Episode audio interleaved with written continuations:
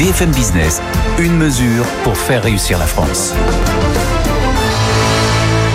Alors, quelle est celle de Jean-François Riel, le PDG de Voyageurs du Monde? La même mesure, elle est liée à cette transition écologique dont on vient de parler.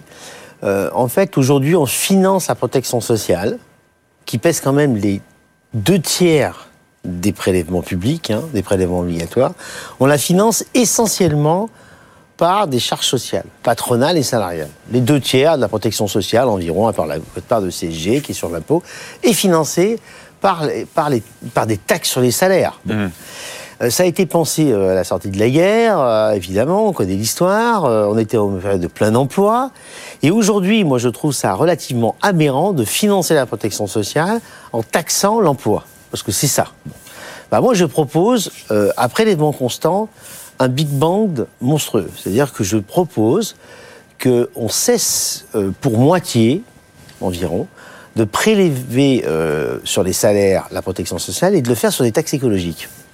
Alors, je vais en citer quatre. Taxe carbone, taxe déchets, taxe euh, intrants chimiques mhm. et taxe euh, sur l'artificialisation des sols. Donc on touche à tous les domaines de la transition énergétique, de la biodiversité, etc.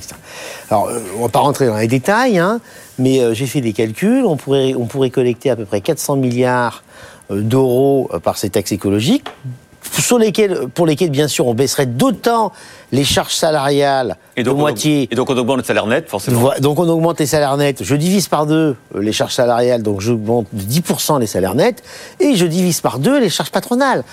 Évidemment, il faut que tout ça soit fait dans un cadre plutôt européen et avec des systèmes de droits de douane à la frontière européenne pour mmh. éviter les effets de bord et les effets de compétitivité internationale avec bien sûr des amortisseurs pour les gens qui ont des difficultés de déplacement dans les régions, par exemple avec le gasoil. Mais là, on changerait de logiciel, quoi. Voilà la proposition Jean-François Réal, PDG de Voyageurs du Monde. Merci d'avoir été l'invité de Good Morning Business.